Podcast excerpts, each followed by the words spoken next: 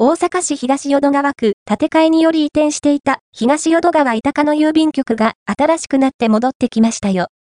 2023年2月から東淀川板鹿の郵便局は局舎の建て替えにより1年間移転をしていました。移転をしていた場所は大阪市ティバス板鹿の車庫の隣あたりのピアシティ21の1階。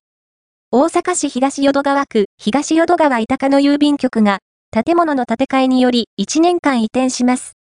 見に行くと、2024年2月5日に移転との張り紙が、すでに元の場所に戻っていることが確認できますね。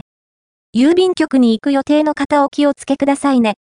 そして、元にあった場所に行ってみると新しくなって帰ってきてきますね。